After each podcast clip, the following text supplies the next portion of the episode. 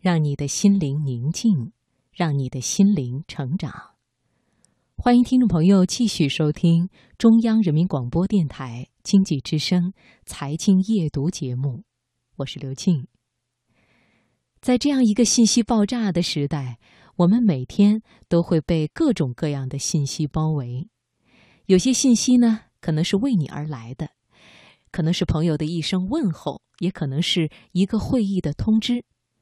无论它是什么，发出信息的一方一定在期待着你的回复，而能否及时的回复别人的信息，也绝不仅仅是一个不值一提的小节。它往往体现出一个人的素质与修养。今天晚上的职场分享，我们来听：回复别人的信息是一种修养。作者夏至未眠。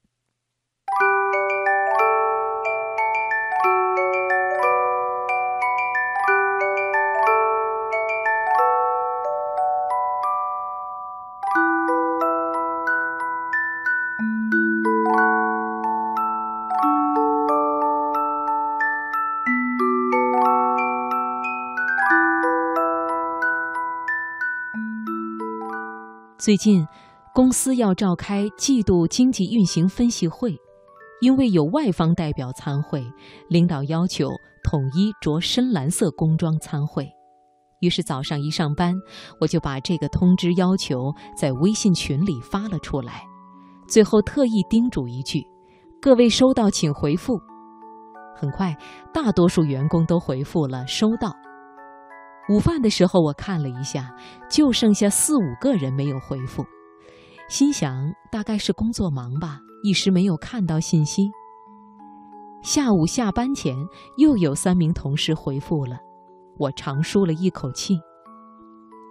下通知这种小活虽然简单又没有技术含量，但却是极为考验人的耐性和细致。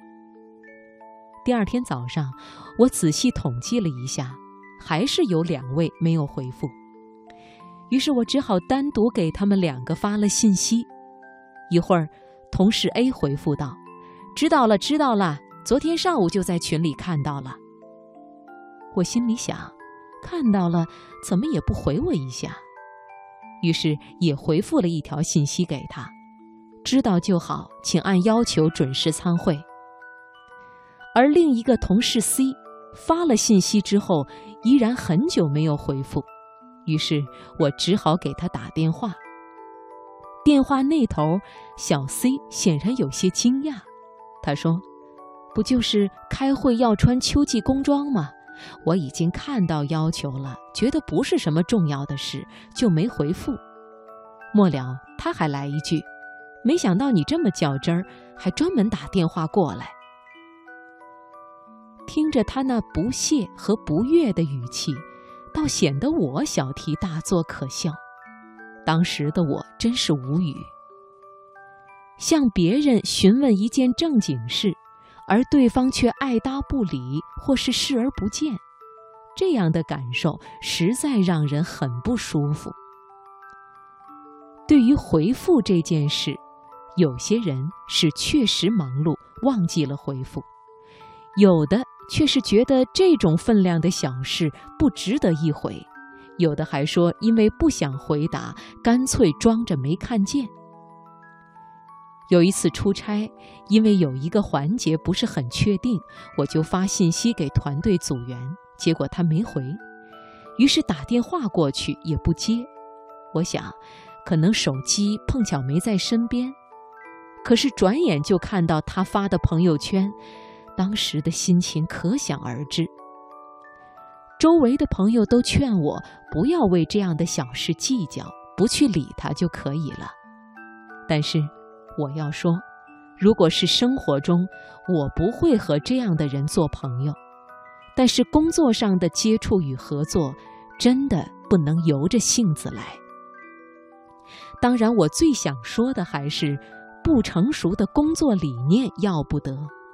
因为这是你作为职场人士专业素养的一部分，千万不要因为小细节而丢了大果子。一天，有一位公号的编辑在微信上要我的文章授权转载。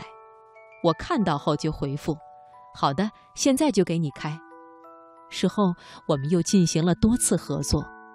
那个编辑说：“对你的文章认可是一方面，你的态度也给我留下了深刻的印象。”其实，在很多业务往来方面，我也是深有体会。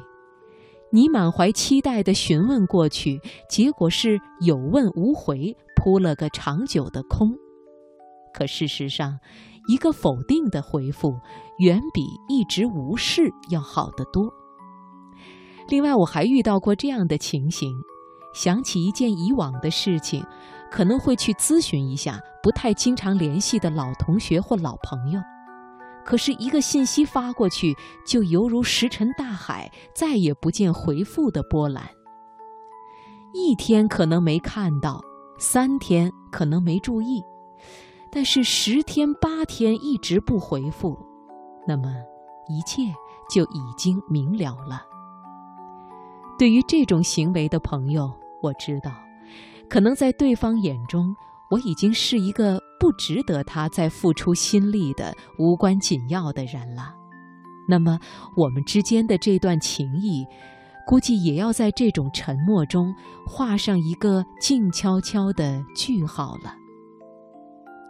可能有些人说，有些信息一看就是可回可不回的，或者我实在没有想好怎么回，所以我想在时间上拖一下，再考虑考虑。